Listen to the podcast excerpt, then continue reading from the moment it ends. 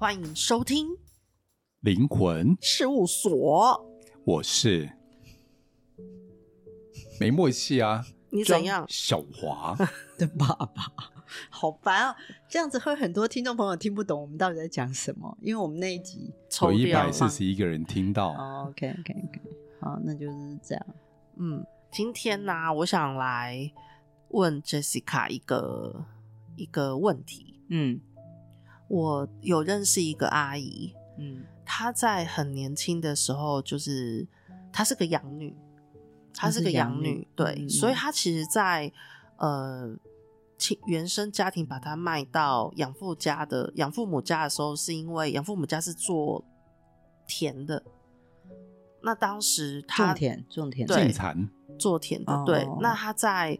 小学大概二三年级左右吧，就已经自己一个人要去负担一大片田的那个工作了。嗯，所以他从年纪很轻的时候就已经非常辛苦的在过活。嗯嗯嗯，好，所以等他长大的时候，自己一个人来台北工作的时候，他就非常渴望有一个自己的家，而且他后来就选择了一个跟他身世很像的先生。嗯，他先生也是养子。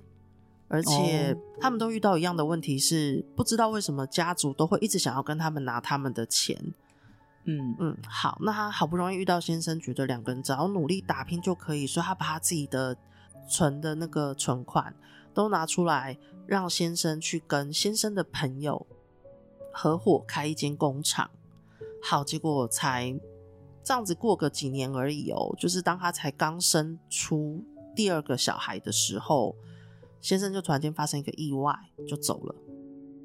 哦、嗯，那他那时候就是整个人失了分寸，他只能够相信原本在他身边的这些亲朋好友。他就遇到了一个状况，是他先生的合伙人就告诉他：“你相信我，我可以帮你搞定这些。”但最后那个合伙人把他钱全部都并吞走，也没有还他，他们就吞光。然后下一步是他的家人想要。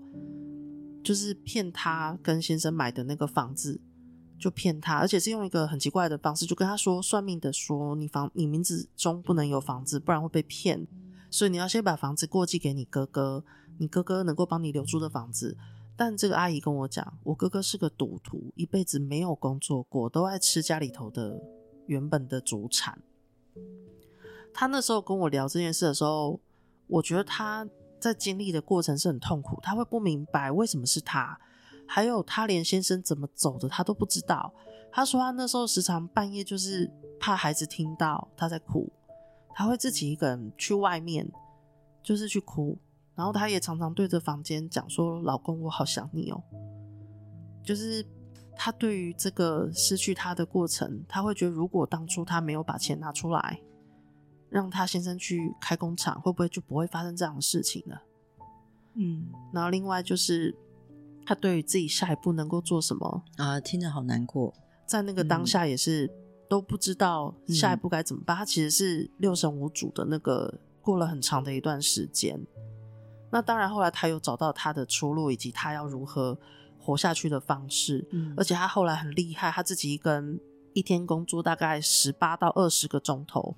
而且同时能够兼顾孩子的，就是学业，陪伴孩子长大之外，也赚到钱，把孩子都养得好好的，一切都搞定了。只、就是现在，这是他在回头跟我分享那时候的状态。我知道他很辛苦，但他一直跟我说不会，我觉得都不苦，有自己的家就够了。嗯，那因为这阵子 Jessica 有时候会跟我聊的。一些议题都会带到一点点。我们如果在生命中会失去我们至亲至爱的人，因为毕竟，也许我觉得我跟这个人在一起，或是我的父母亲就是能够陪着我，一直到很久很久以后。嗯，那有一天他离开我，嗯，假如在我有心理准备，知道，譬如说有些疾病可能在某段时间过后，他可能会离开我，我至少有一个心理准备的过程。可是像阿姨这种早上才说再见。就先生去上班，突然间就没有了。或者我其实还有看过一些一些凶杀案的故事，也很难过。譬如说，爸爸才跟女儿吵完架，那女儿就坚持不去学校，之后去外面晃一圈之后就就生命就没了。嗯，爸爸非常后悔那一天，早知道不要吵架。就我觉得这种骤失知情知爱的这种，我该怎么办？而且尤其是当我抱着遗憾的时候，我会自责，到底为什么我当初要这样对他？我会很自责。嗯，对。那 Jessica 对于发生这件事情该怎么办？对不对？嗯嗯，我在灵魂沟通的时候啊，如果这个过世的人是生病有心理准备，通常比较少来灵魂沟通。那会来灵魂沟通的九成百分之九十都是突然，突然意外走啊，突然心脏出了问题，或突然发生什么事，或者是车祸。类似像这样，很多的来沟通灵魂的人会跟我说，第一个反应就是，如果我没做什么，或我做了什么，他会回来，然后所有的错，千错万错，自己的错。哦，第一个是这样，然后我会建议这样的，当家里有发生这样的事情，我某种程度他在办丧事的过程中。他得专注做一些什么事，所以很忙，可以让人可以稍微分心。这个是一件可以让这个这这一群家人刹刹车一下，就是刹一个车，就是关于自责这件事，对自己刹车。第二件事，如果家属来跟我讲，我会跟他说：“你先吃。”他说吃不下，那还是得吃，因为你得活。然后我知道你睡不着，但得睡，累了以后会想睡。第三，不要在这个时候下重大决定。所谓的重大决定，第一个就是有些人就是在家里过世，然后是意外，然后他就会很急着想要离开，什么都不管了，然后把丧事办完就要出走，累这样又受不了。或者是发生这些事情会很自责，这个部分就会可能当时就像你刚才说的，旁边人告诉他说：“因为你什么原因造成？”我还听过，就是因为你身上有冤亲债主，所以你害了他过世。我跟你讲，我真的是很想送他们几把刀，你知道吗？因为在人在很脆弱的时候，你在说的那些话，那些老实说的那些有的没有，旁边人说的有，对人来说，人就很柔很脆弱。那就是刀刀见骨，所以你刚刚讲那个养女，对不对？她其实她今天能够撑下来，其实为了孩子。嗯，你知道妈妈为了孩子能撑下来，咬着牙过那件事情。如果他今天没有孩子，他甚至有可能觉得他不用活在这个世界，因为他没有活下来的动力。所以有时候我在灵魂沟通的时候，我会觉得还好旁边有人，还好妈妈过世还有爸爸，爸爸过世还有妈妈。还有姐妹，还有小孩，让这个人在这一段很极端的情况之下，很清楚，我得好好的活着，然后我得撑下去。而你那个朋友，对，发生的事情，小孩子是他的贵人，那他发生这些事情的时候，他可以活下去的动力。他回头看的时候，我常说。以时间换空间，就是他那些情绪可能当下没办法发出来，可是慢慢的时间一过，五年、十年，他会慢慢的回头去咀嚼这些事情的时候，他会庆幸那时候还好旁边有孩子，不然也许他就不是这样决定了。所以有这些支持系统再来灵魂沟通的时候，我会觉得很重要。他身边有没有人？他有没有他信任的人？然后甚至信仰。让他可以撑过去，因为我需要时间换空间。我最怕的是，嗯，他失去至亲，但他跟世信相依为命，他没有孩子，没有另外一半，他会撑不住。如果连宗教信仰都没有，会很危险。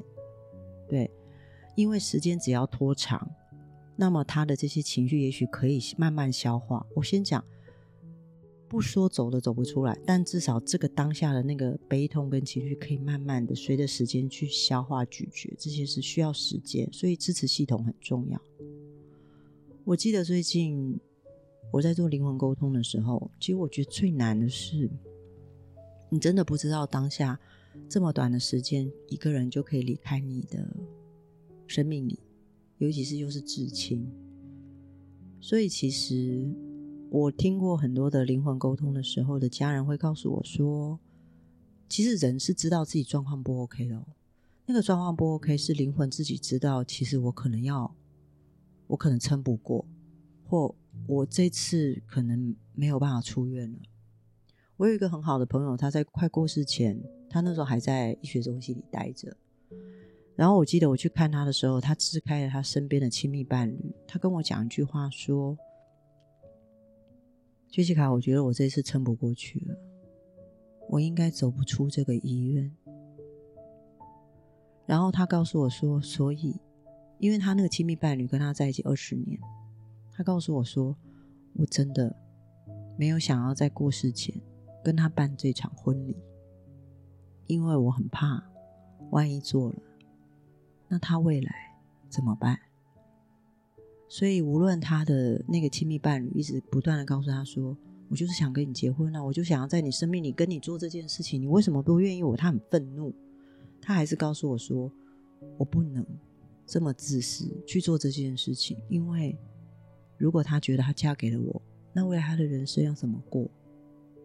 哦，所以在灵魂沟通的过程中，灵魂会说一些话。你知道很多灵魂会来告诉我说：“麻烦你跟我的小孩讲，我真的觉得没有关系，就算你没有看我最后一眼，我真的觉得来不及也没有关系。”可是家属在面临这些事情的时候，他都会先骂自己。对啊，所以在当下我会跟大家讲：你当下先活着。吃饱，有睡觉。我不想睡饱，通常睡不饱了。情绪状态不要太要求自己一定要很好，或打起精神。也许不容易，但是你需要维持着你生活应该有的习惯跟规矩，然后在里面待着，不用前进，也不用下一步，那就待着。所以有时候我会觉得。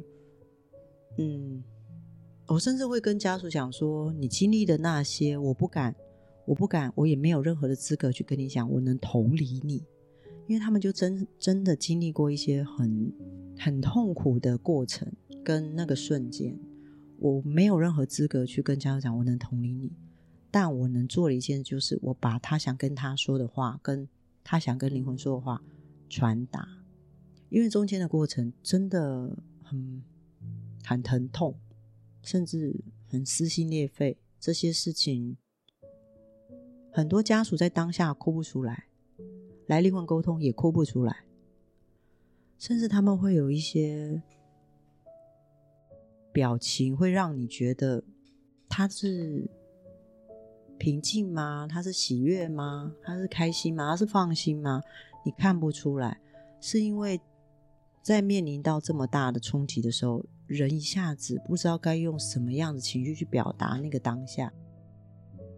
我嗯，人生中遇到类似这样，就是突然失去一个很在乎的人的时候，嗯，我发现我整个人是宕机的，嗯，而且从我眼里看出去，这世界是黑白的，但我内心在剧痛，嗯，我不知道怎么反应，而且我那时候印象很深刻的是，当我在。一个大概六七层楼高的地方，看着十字路口，然后车子一样在开，人一样在过马路。嗯，我那一刻会觉得，我好像跟这世界没有任何关系。嗯，我觉得我这么巨大的悲痛，可是世界一样运作。而且那时候还有人试着希望能够安慰我，他跟我说：“这世界上比你惨的人很多。”你何必这么难过呢？嗯，但我当时会觉得，每个人心里头的伤痛是不一样的，嗯，不能够比的。因为我在乎的，我明白我还是很好命，嗯。可是这件事真的就是对我来说是痛心的，嗯。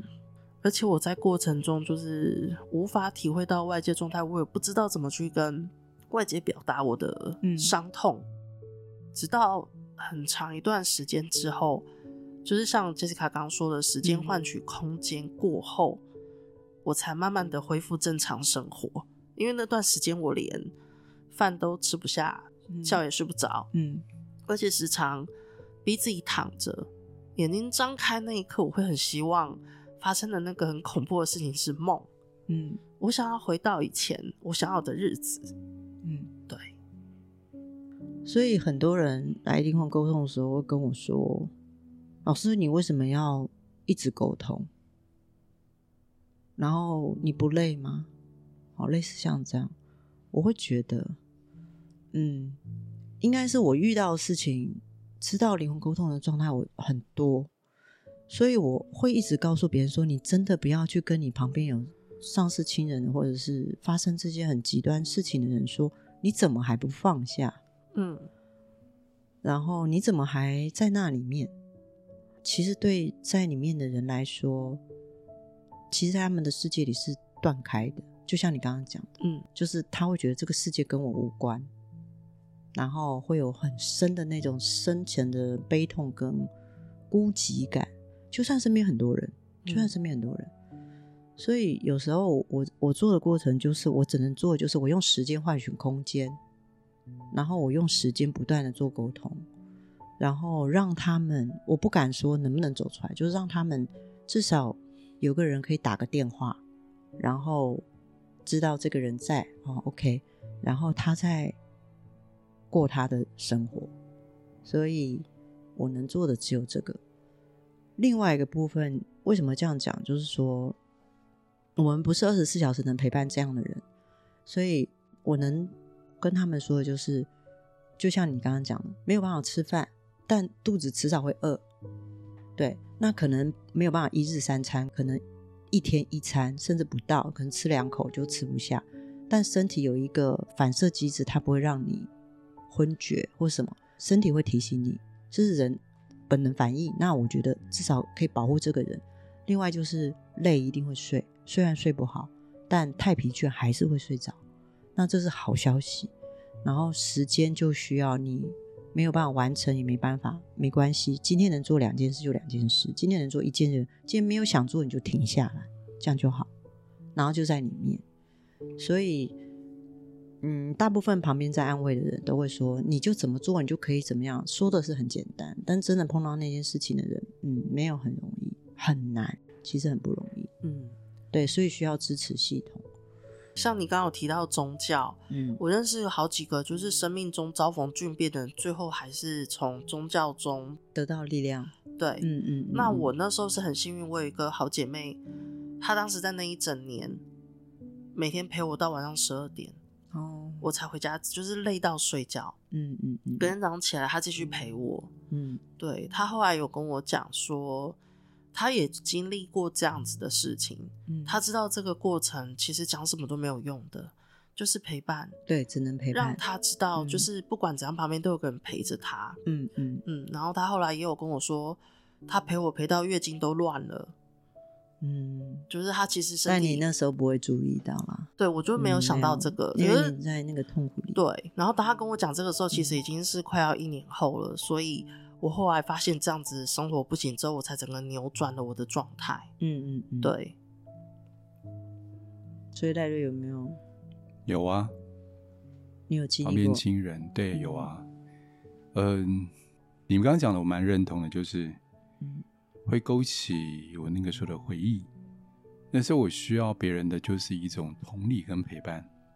但我朋友当然他们是为了我好，讲一样的话。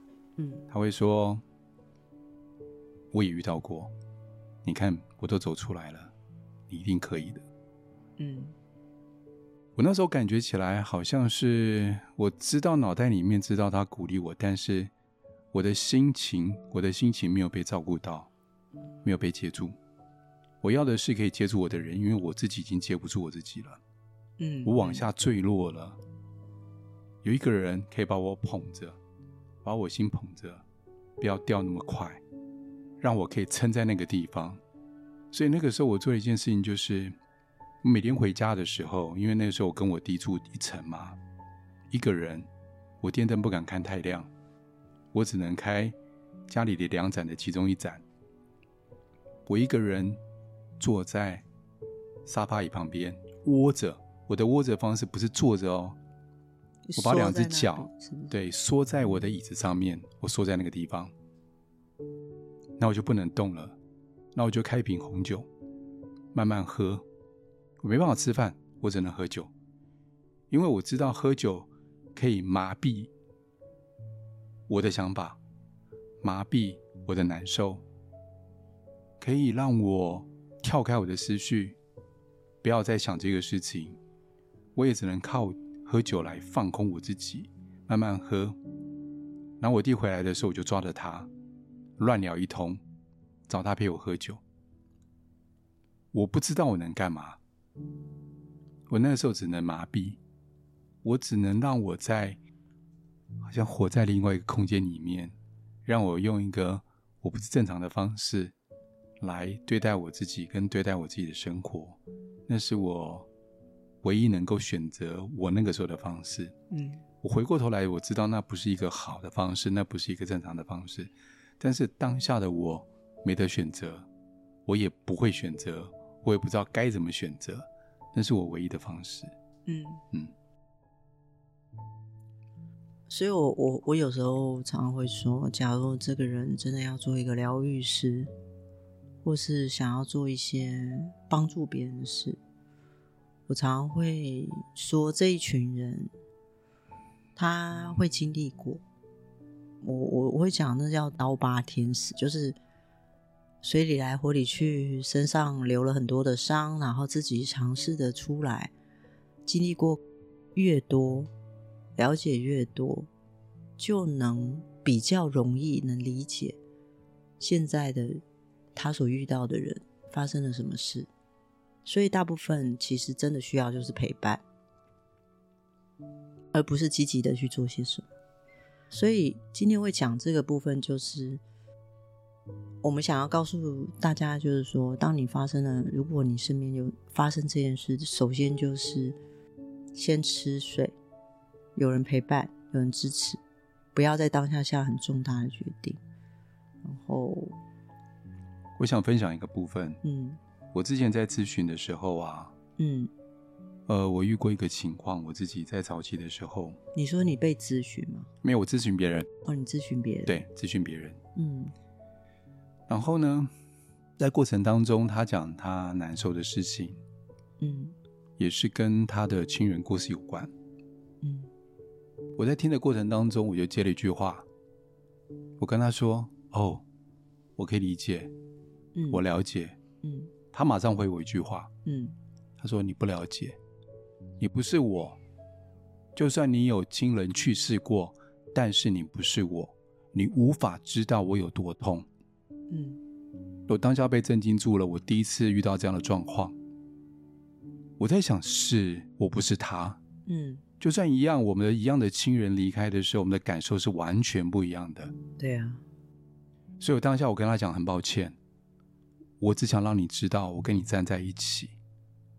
他跟我说：“你跟我在一起的方法就是听我说，我需要你听我说，因为我知道，我信任你，你能够接住我。所以，当我们扮演一个聆听者的角色，当我们有这样的好朋友，他要这样离开的时候，他们愿意跟我诉苦，代表他信任我，绝对信任我。对啊。”我觉得我以我的经验来讲，我给了一个小小建议，就是我能扮演最好的就是一个，我听他说，聆听他说。我们不是站在一个高的位置告诉他你该怎么做。嗯嗯，对。我们无法告诉他该怎么做。嗯，就算我们自己遇到了，我们也不希望别人告诉我们该怎么做。我们能扮演的就是，我听你说，听你说，我的肩膀让你靠。你需要拥抱的时候，我给你一个。最大的拥抱，告诉你我在这儿。前阵子我还记得是七月十一号那一天，嗯，晚上我很喜欢的一只狗狗叫大大，嗯，它是连环炮有芒果这个粉丝页里面他们家里头养的狗狗叫大大，它好像是那段时间不小心吃到了，就是刚喷完除草剂的那个土，所以它命危。然后那一天 Jessica 很忙，我边哭边传讯息跟 Jessica 说，我很喜欢的狗快走了。嗯，其实它不是我养的，我只是从它出生开始就一直 follow 它到现在。然后 Jessica 那时候她并没有嘲笑我，我我一直觉得 Jessica 的周围出现的人都是人生故事非常不容易的人。嗯、然后有时候我都会想说，我跟他问一只狗狗，他会不会瞧不起我？可是 Jessica 她是很认真的，知道我很难过。然后接着他去看了那个狗狗的时间线之后，他跟我说他会住院几天之后不会有事的。我突然间就被安抚了。刚赖瑞在讲的时候，我就会有一种，嗯、呃，让眼前的这个人，嗯，选择他要的方式，而且让他知道，我们都就是随时能够接住他的那个方式去陪伴他。嗯，因为我有遇过那种，我告诉他说我现在很难过，什么事情，他会跟我说你那哪有什么，我的比较惨吧。然后接着我就变成好像在。比说谁更惨的那一种时候，其实我完全没有办法得到那个出口之后，我反而更火大。嗯，对，所以我其实觉得在陪伴过程中，如果能够遇到像我自己的那个朋友，或是像赖瑞跟 Jessica 这样子，他们是理解大家其实在走的那个过程，嗯，没有比较，他就是现在那一个最重要的的这个方式的陪伴，是我觉得最好的。嗯，而且我要讲的是。一定要允许自己难过，不要跳过。嗯，每个难过，每一分每一秒，都会让我们真的经历在内在里面长大。不见得我们在未来的经历的时候，我们能够安然度过，但最起码，它可以让我们茁壮，在我们面对人情世故的时候，或是生离死别的时候，可以更完整的、更同理的、更全然的去面对这个事情。对我们生命当中会长出我们的智慧，来面对所有的一切。嗯，感觉好像我在做结尾哈。对啊，就是，嗯，对啊，真的是这样。我觉得很大重点在于陪伴、聆听、同理、接住。嗯。另外，如果大家都还在陪伴中的话，珍惜周围的人，嗯，珍惜我们一直以来很有感情的人，因为万物皆有时，我们能够做的是不要留下遗憾。嗯，如果正在经历这样的伤痛的人，不要急着让自己跳出来，不要说一两个月我就必须要跳出来，完全全心面对我现在的工作生活。这不见得是一个健康的方式。每一滴眼泪里面都有一个故事，允许自己眼泪让它流出来。每一个眼泪都是一个故事，让自己的眼泪来灌溉自己，让自己成长茁壮。谢谢各位，那我们下次见喽。嗯，拜拜，拜拜。拜拜。